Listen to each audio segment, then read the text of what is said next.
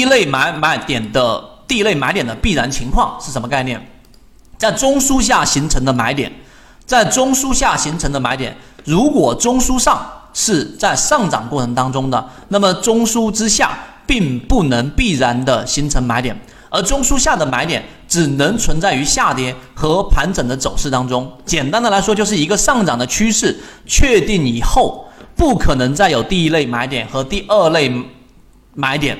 只可能是第三类买点，这句话是什么意思？也就是说，所谓的第一类买点啊，其实很好判断，就是一个个股的这一种盘整，然后突然之间出现一个我们说的背离，这是第一类买点。所以它这里面所说的意思是，当它只要是形成了一个上涨的走势了，它已经是这样一种走势了，所以它不可能在这种地方中枢之上啊，就这个中枢之上不可能存在任何的第一类买点，不存在第一类买点必然是在下方的。这句话其实就这样子去理解。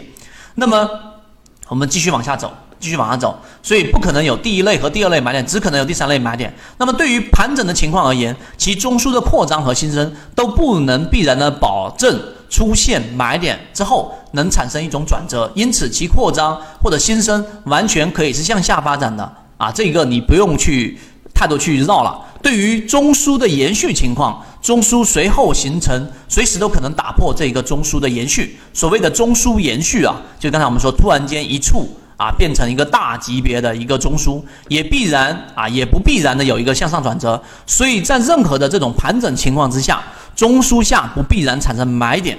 那他漏了这么多，最后得出的结论是，只有在下跌确立之后的中枢下方，才能出现我们所说的第一类买点。这句话再继续想一想，只有下跌确立了，这是一个中枢，这是一个下跌中枢确立了，明白了没有？必须是这样子。如果说它没有两个不重叠的中枢，就不确立下跌的走势，就不会出现第一买点啊！我想我这样解释已经再清晰不过了。所以这个是第一类买点的必然情况，这一点能不能理解？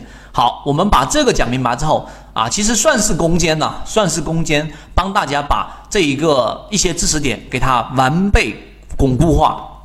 我们再来看一看第二类买点和第三类买点重叠的情况啊，这种情况是呃有出现，并且它的力度会比较大。第二类买点和第一类买点是紧密相连的，因为出现第一类买点之后，必然只会出现我们所说的盘整或者上涨的走势。我们来画一下，首先我们要确立它是一个下跌的一个走势，对吧？哎，OK，好，在这里面盘整、盘整、盘整，突然之间出现一个快速的下跌之后，这里面记住这是次级别啊。如果你看日线，选择六十分钟，这就是第一类买点。好。这是第一类买点，那么第一类买点出现之后，必然就是我们说只能出现两种，第一种是盘整，第二种是上涨。这个好理解啊，盘整就在这地方上形成一个盘整，第二个就是形成一个上涨。所以当我们去确立了第一类买点出现以后，第二段次级别的走势就构成第二类买点。根据走势必完美，那么其后必然有第三段向上的一个走势。什么概念？就当这只个股。啊，突破了，我们说第二类买点上去之后，对吧？六十分钟次级别，次级别，然后往下回踩，这个就是我们所要说的这一个第二买点。这个时候形成一个背离，那么它必然会形成第三段向上的走势出现。因此，这个买点是绝对安全的。第二类买点不必然出现在中枢上或者中枢下啊，它其实也可以在中枢下，那么可以出现在任何位置。其实就是在第一类买点之后，它可以在中枢中就已经形成了，因为六十分钟级别的这个第二类卖点，可能就在第它的次级别三十分钟就出现了，第一类买点就出现了，能不能理解这个意思啊？我想大家走过十节课应该就能理解了，可以出现在任何位置。中枢的下方出现，其后的力度就值得怀疑了啊！在这里面下方出现就值得怀疑了。出现中枢扩张的这种中枢的可能性也很大，在中枢中出现呢，也出现这种中枢，会形成我们所说的这一种新生或者这一种扩张机会对半。但是在中枢上出现的中枢新这种新生的机会就非常大，无论是哪种情况都是必然盈利的。就是刚才我画这个地方，它在中枢上方出现的，那么显然第一类买点和第二类买点是前后出现的，这个是前后出现必然的。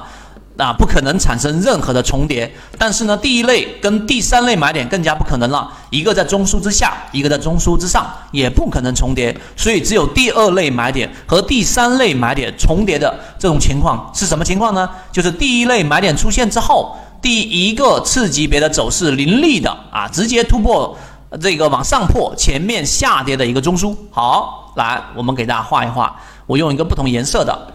这是刚才我们说的第一类买点了吧？啊，我给大家圈出来，换一个不同颜色，这个颜色吧。这是我们看的第一类买点了。注意看这个地方，这是第一类买点了。由于它的这一个呃一个次级别走势，就这种情况，第一类买点出现之后，一个次级别走势快速的突破前面这一个下跌中枢，看到了没有？出现下跌中枢，由上突破了之后，下跌的最后一个中枢，然后在其上产生一个次级别的回抽。不触及往上、往下，不触及这个中枢的上轨，然后反转，这个就是我们说的第二类和第三类买点形成的一个关键了。你明白这个就行了，你明白这个就行了。所以这一个就是我们说威力最大的第二类买点和第三类买点衔接所产生的最大力度上涨。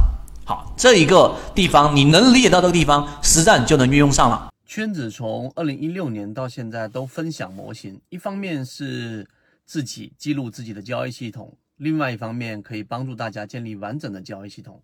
系统进化模型可以移步关注泽西船长公众平台。